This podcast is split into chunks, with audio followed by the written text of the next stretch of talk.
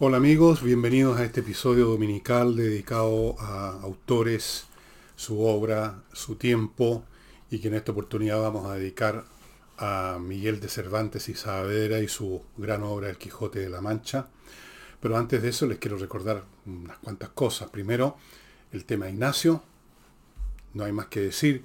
Espero que estén saliendo mis datos a la derecha y si no están ahora saliendo, los pueden encontrar en cualquier otro video anterior de este programa la guagua, la familia no necesita por las razones que les he dado. Segundo, en una de esas, si están viendo este programa temprano en la mañana de este domingo para ustedes, sábado en la tardecita para mí, quizás tengan tiempo todavía de organizar una, un almuerzo distinto en la casa del jamón, escuchando flamenco, comiendo rico, bebiendo, atendidos, en vez de estar ustedes preparando cosas, déjense atender en la casa del jamón el, espectáculo está programado para las dos y media de la tarde, puede partir unos minutos después. Así que usted llega tipo 2, por ahí se instala, se toma unos copetines y estamos Liz Taylor. Acuérdense que la Casa del Jamón está en Tenderine 171 y que al frente, cruzando Agustina, hay un estacionamiento subterráneo, así que todo es cómodo y seguro.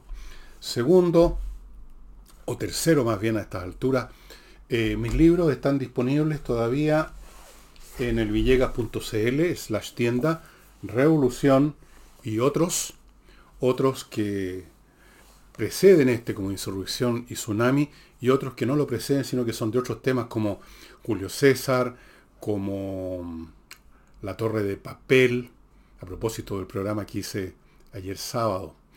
Y el libro quedan bastante, muy pocos ejemplares, esa es la realidad. Usted verá, si no le interesa no hay ningún problema. Si le interesa, le sugiero que vaya ya a elvillegas.cl slash tienda. Con el Quijote de la Mancha y su autor pasa algo que mm, ocurre con otras obras también. Es tan importante en la literatura no solo española, no solo escrita en idioma español o castellano, como se decía antes, sino que a nivel mundial, que todo el mundo sabe que existe el Quijote. Incluso saben que la escribió un señor Cervantes. Y, todo el mundo incluso tiene la impresión que la leyó en algún momento, y eso es lo curioso que quiero destacar, como ocurre con otras obras, por ejemplo con la Biblia, todo el mundo sabe lo que es la Biblia, cuántos han leído la Biblia. No la han leído, muchos no han leído nunca, o leyeron uno o dos capítulos de niños chicos, en versiones para niños chicos, con monitos, y tienen la sensación que es obra conocida, que es obra que ha formado parte de sus lecturas, que forma parte de sus personas, y en realidad no. Pasa con muchas obras clásicas importantes que tienen una majestad literaria, artística, cultural enorme, están en el hall de la fama, están en el Olimpo los dioses, pero no ha sido realmente apreciada, no ha sido leída, y yo creo que a muchos les pasa con el Quijote. Antes de entrar al Quijote mismo, veamos un poco de Miguel de Cervantes su época para que nos ubiquemos. Eh, Miguel de Cervantes nació en Alcalá de Henares, eso es lo que dicen, en el año España, 1547, en la mitad del siglo XVI, en el siglo de oro español, y murió en 1616. Fue novelista, fue poeta, fue dramaturgo, fue soldado, hombre de armas, hombre de aventuras. Tuvo una vida muy azarosa. Eh, fue uno entre siete hijos de la familia, de los padres. Los detalles ustedes los pueden ver en Wikipedia, no tiene importancia que los dé aquí yo, no es innecesario. Como a muchos autores, como les he contado acá casi todas las veces, no hizo estudios superiores en ninguna clase, estudió aparentemente en algún colegio. Luego estuvo mm, en Madrid, se fue a Madrid, no, sé exactamente en qué condiciones, y ahí empezó a tomarle un gusto tremendo al teatro. El teatro español en esa época estaba dominado por un dramaturgo llamado López de Rueda, no confundir con López de Vega, que un poquitito, un poquitito posterior a la época en que Miguel de Cervantes era un niño, un joven, puber.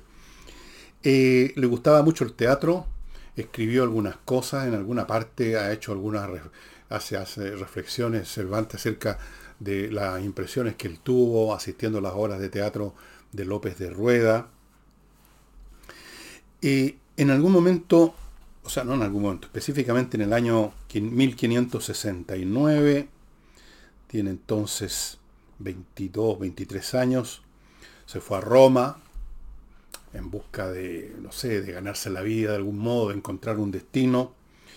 Leyó mucho a un poeta italiano, Ariosto, cosa que se reflejaría posteriormente en su obra, y fue muy también influido por los diálogos de amor de un autor judío de la época, judío sefaradita, León Hebreo, así se llamaba.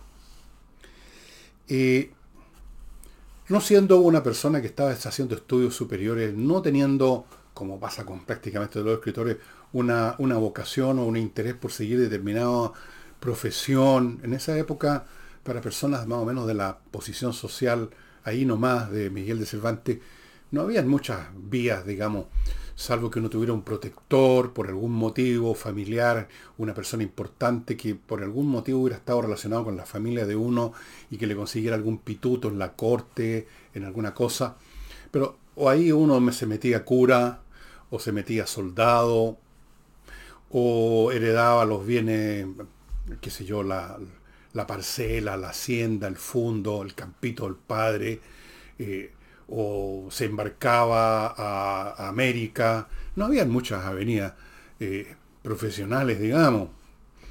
Entonces, este hombre se siguió el camino de las armas.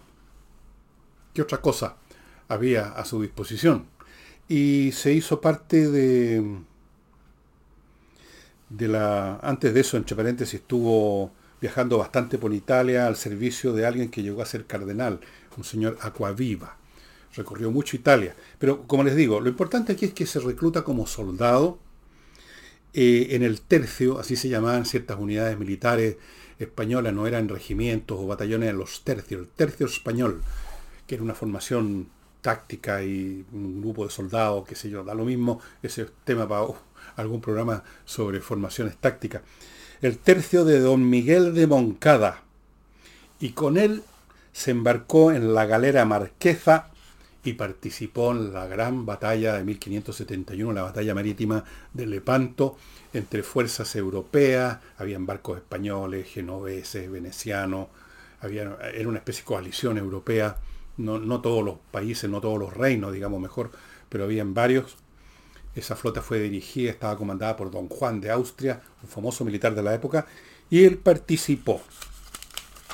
El día en que se estaban acercando las flotas, la flota islámica y la flota europea, eh, Cervantes estaba muy enfermo, alguna enfermedad con fiebre, entonces eh, el comandante de la galera, que eran unas embarcaciones no muy grandes como ustedes saben y que se propulsaban básicamente con remo, todavía se usaban las galeras que se originan en la antigüedad clásica. Los fenicios, los griegos, los cartagineses usaban galeras, los romanos después, eh, ustedes las habrán visto en un millón de películas, no eran muy grandes.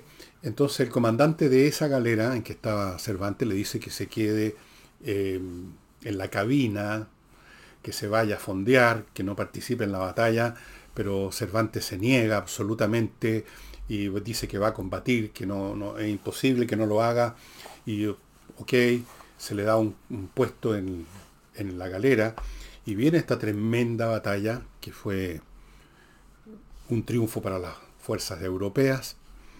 Y fue herido. Miguel de Cervantes recibió tres balas de arcabuz, como eran los armas de fuego de esa época. Parece que las de, una de ellas, dos de ellas le dieron en el pecho, pero deben haber sido disparadas ya de mucha distancia y los proyectiles venían con poca fuerza, pues si no habría muerto. Eh, pero la, que le cambió la vida fue una que le dio en la mano izquierda, que ya no pudo usarla nunca más. Y de ahí viene la expresión el manco de Lepanto. Es una forma de referirse a, a Miguel de Cervantes que ya se empezó a usar en su época y que hasta el día de hoy de vez en cuando se habla del manco de Lepanto porque quedó sin poder usar su mano izquierda porque la bala le destruyó algún nervio, alguna cosa. Y Terminada esa batalla, siguió participando en actividades militares, eh, participó en varias operaciones importantes, cuyos detalles ustedes pueden buscar en, Wikipedia, Y el otro hecho muy importante, ya tenemos un hecho muy importante, la, su participación en Lepanto, que lo deja manco. Eh, antes de eso, las lecturas de estos poetas, Ariosto y el León Hebreo, que le fueron muy importantes para él. Y luego vienen estas campañas, de las cuales no sabemos demasiado. Y luego viene otro hecho fundamental. Fue hecho prisionero por los turcos en el año 1575. Las flotas turcas, las flotas islámicas y las flotas europeas estaban en permanente disputa en el Mediterráneo y de vez en cuando un barco cristiano era capturado y los que no habían muerto en combate, si es que había habido combate, eran esclavizados y llevados al norte de África y eran vendidos como esclavos. A Cervantes y a su hermano, o uno de sus hermanos, se lo llevaron a Argel y estuvo cinco años prisionero y en esos cinco años el hombre intentó escapar cuatro veces, todas las veces organizó en la huida, en algunas oportunidades acompañado, siempre lo pillaron y siempre se culpó, yo soy el que inició esto, yo fui el que planeó esta cuestión, así que, etcétera. Pero no lo mataban ni nada esto porque habían encontrado unos papeles cuando lo, recién lo capturaron unas cartas de recomendación justamente del gran capitán Juan de Austria. Entonces dijeron, este hombre tiene valor y vamos a pedir un rescate importante. Eso era algo que se hacía en esa época. Estos prisioneros, estos esclavos, eran eh, mantenidos, eran vendidos a otros como esclavos o se, les hacía mandar, se les hacía comunicarse con sus parientes, una carta, qué sé yo, todo esto tomaba meses, para pagar un rescate y pidieron por él 500 monedas de oro, 500 ducados. Pero por Dios que era difícil conseguir ese dinero. La familia de, Cervantes no era rica y mientras tanto tratando de escapar. En estos cinco años que estuvo prisionero de los turcos en el norte de África, en Argel, él obtuvo material para muchas, eh, para muchas obras de él, algunas Varias de ellas están dentro del Quijote, que es un libro curioso que tiene novelas dentro de la novela. Tiene una estructura muy especial. Y son experiencias, El cautivo de Argel es una de esas novelas que están dentro de la novela. Y naturalmente las experiencias vienen de su cómo, lo, cómo vivió su cautiverio en esos cinco años. Miren ustedes lo azaroso de la vida de este personaje. Finalmente se logró conseguir la plata eh, y regresó en 1580 a España. Trató de buscar pega en distintas cosas, recordemos, no era un hombre, eh, su carrera militar había terminado, con esto de que Armanco no había entrado a, una orden religiosa, no tenía grandes contactos. Eh, buscó distintas alternativas. en el año 1581 se estableció en Sevilla se casó en algún momento y consiguió una pega como a cargo, como un burócrata del gobierno del reino, eh, recorriendo las provincias que le tocaron a él gestionar para conseguir eh, abastos, eh, alimentos y cosas para la gran flota que estaba preparando el reino español para atacar a Inglaterra, cosa que ocurrió el año 500, 1588, como ustedes recordarán, que fue un desastre para los españoles. En un momento dado, eh, el dinero que estaba recaudando para estos efectos fue a dar a un banco que quebró y se ah, revisaron las cuentas de Miguel de Cervantes y se encontró que habían irregularidades la cosa no estaba muy clara, así que fue a dar a la cárcel. Estuvo encarcelado, esto ocurrió en 1597. Y fíjense ustedes, hasta este momento Cervantes había escrito, no había tenido mayor fortuna, eh, sus obras de teatro eh, parecían anticuadas en comparación con las obras de este otro gran dramaturgo que había sucedido López de Rueda, López de Vega. Eh, había escrito un montón de cosas, pero no, no, no, no, no le había pegado el palo al águila. Pero en su, en su, en su residencia, digamos, en la cárcel, empieza a escribir, se le ocurre el Quijote de la Mancha, que es, por así decirlo, el compendio de todo lo que había vivido, había experimentado, había pensado, había leído. Y en 1605 fue publicada la primera parte de El Quijote de la Mancha. En 1615, un, año antes que muriera, eh, la segunda parte. Fue un éxito desde el principio, comenzó a ser traducido a todos los idiomas hasta el día de hoy. El Quijote es el segundo libro que ha sido más reeditado en toda la historia del mundo. El primero es la Biblia, el segundo es el Quijote de la Mancha. Ha sido traducido a todos los idiomas, a todos. Ha sido editado miles de veces. Y por muy buenas razones, ya lo vamos a entrar a ver eso. No crean ustedes que escribió solo el Quijote. Antes del Quijote y después escribió un montón de otras cosas. Por ejemplo, yo no las saqué para mostrárselas, debía haberlo hecho, las novelas ejemplares, que son 12 relatos muy distintos unos de otros distintos temas, hasta uno policial hay por ahí entre medio. Eh, escribió lo que se llamaba los entremeses, que eran una especie de obrita en miniatura. Pero todo eso no es nada al lado del Quijote. Algunos dicen que si no hubiera escrito el Quijote, las novelas ejemplares le habrían permitido tener una posición respetable en el Olimpo de la fama literaria en lenguaje español, pero eso está a una distancia sideral de lo que significó el Quijote, que lo encumbró entre el top 3 o el top 5 de los grandes escritores de todos los tiempos. Homero, Shakespeare, Cervantes, Goethe, no sé cuál podría ser el quinto. Está en, esa, en ese nivel máximo. Y antes de seguir y entrar a la obra, precisamente al Quijote, permítanme recordarles, amigos, que mm, el próximo mes empiezan nuevos cursos en ajedrez.com. Ustedes pueden ver el teléfono para, digamos, la manera de contactarse con em, ajedrez, con el ajedrez. Y no olviden lo que les he dicho tantas veces, que es un excelente instrumento para desarrollar y disciplinar la mente de los niños y para mantener en buen funcionamiento la mente de nosotros los ancianos o, de los jóvenes, de la gente más joven que uno. Están por empezar los cursos, amigos, vaya poniéndose en contacto. Y continúo con Oxinova, que uno de los auspiciadores firmes que tenemos para este programa dominical, que no tiene tantas visitas, pero en fin, eh, yo me he dado cuenta que hay mucho cariño en la gente que lo ve y que me piden que lo siga teniendo.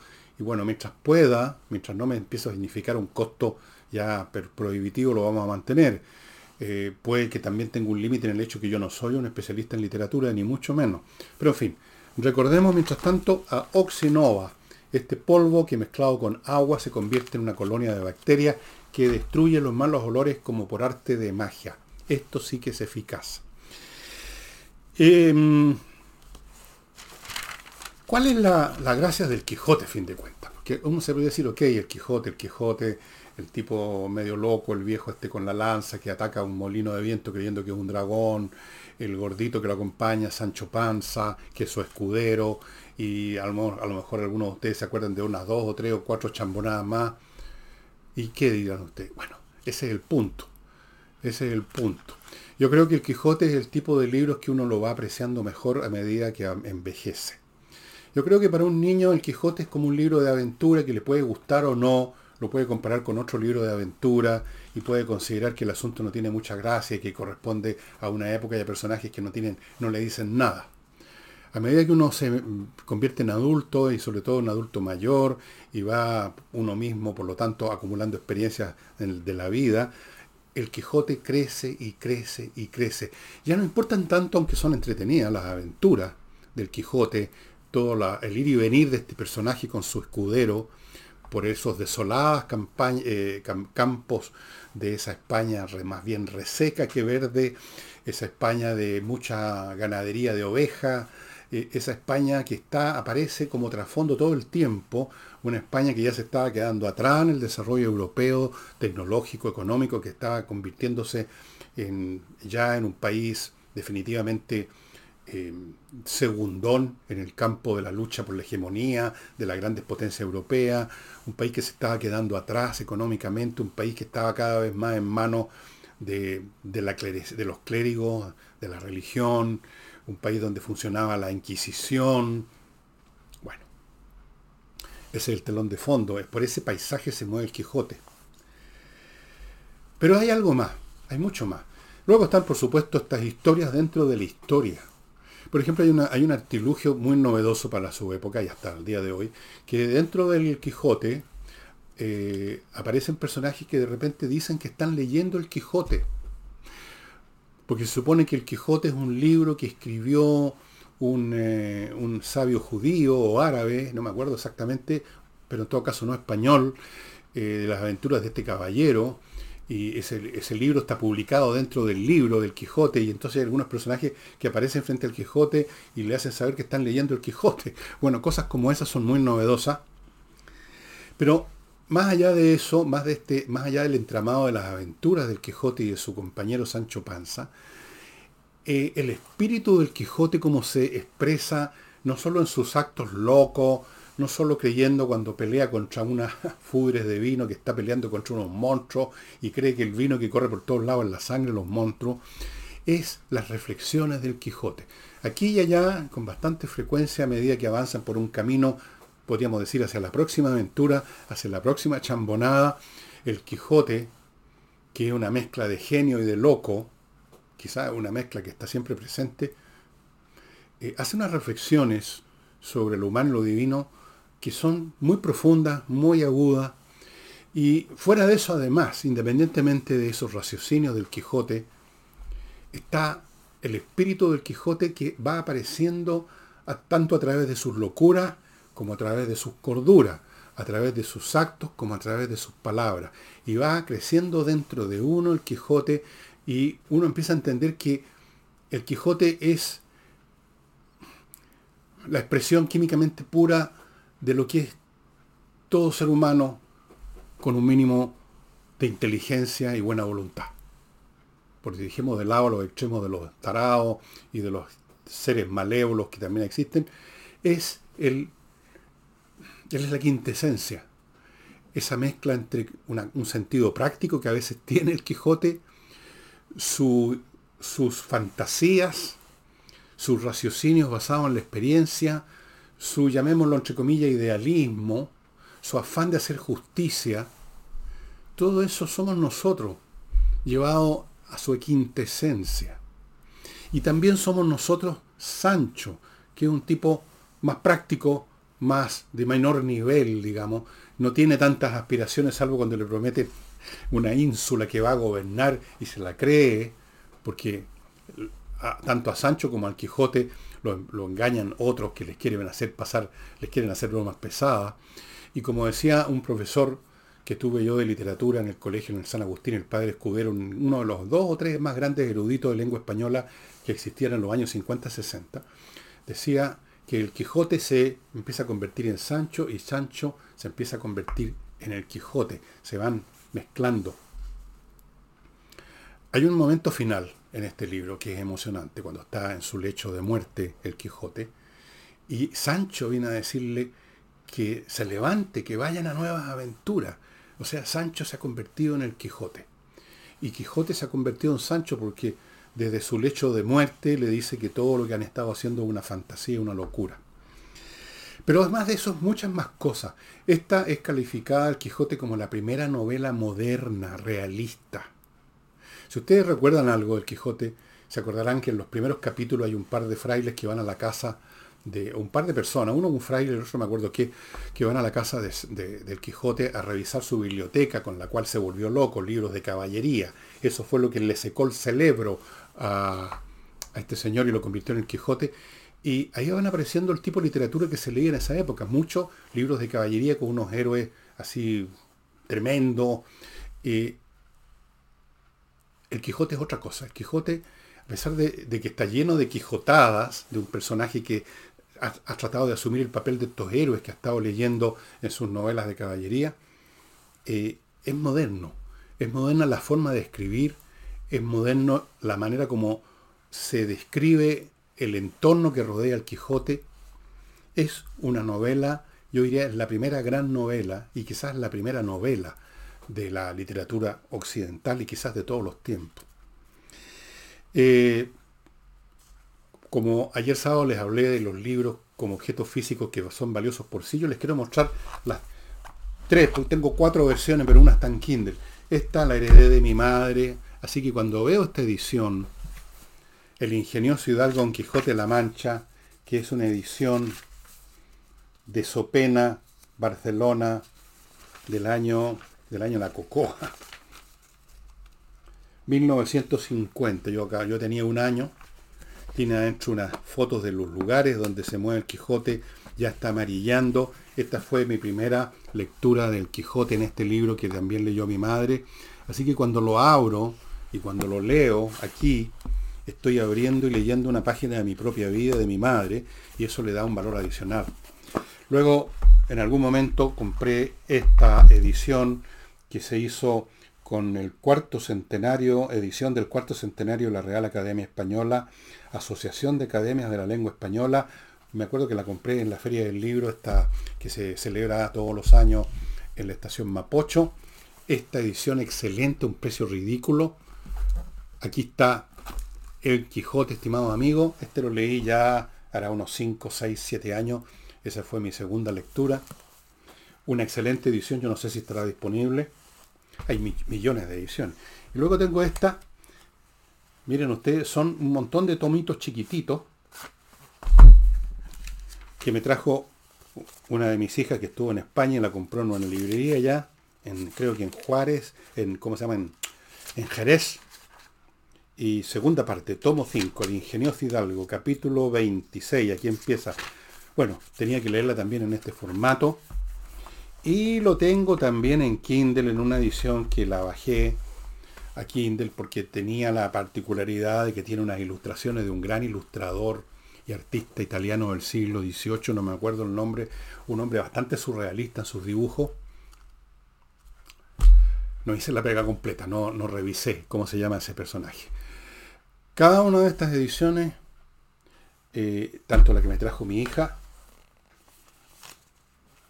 esta es Cimancas, El Parnacillo, Cimanca Ediciones. Como esta, comprada ya cuando era un hombre de 67, 68 años.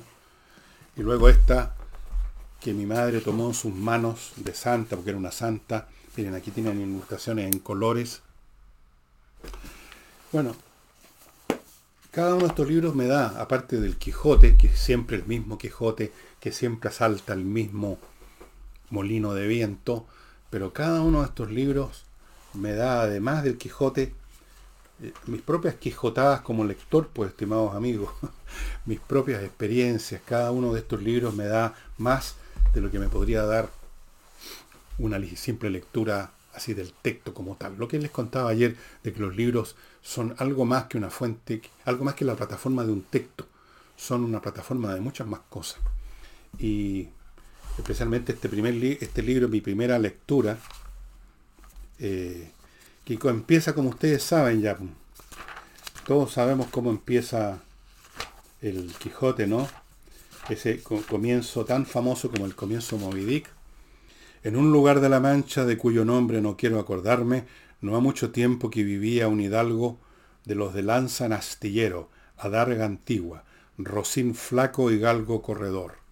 O sea, en de otras palabras, un hombre que tiene una propiedad pequeña. Hidalgo, y esto no, nos lo enseñó, nunca me olvidé este padre escudero que fue, tuve el honor de ser alumno de él y que me considerara un tipo especial. Bueno, se equivocó el viejo nos explicaba que Hidalgo es una abreviación de hijo de, algo, hijo de algo. O sea, alguien que tiene algo en el campo, una parcela pequeña, una propiedad menor. Ese es un hijo de algo, o sea, un hidalgo. No es un gran señor, solo hijo de algo. De ahí viene la expresión hidalgo. Todavía me acuerdo de esa lección. Y esas son las cosas que produce la lectura, además, ¿no? Que uno retrospectivamente se acuerda hasta de eso. Me acuerdo el día, la sala de clase, el momento en que el padre Escudero nos explicó lo de Hidalgo.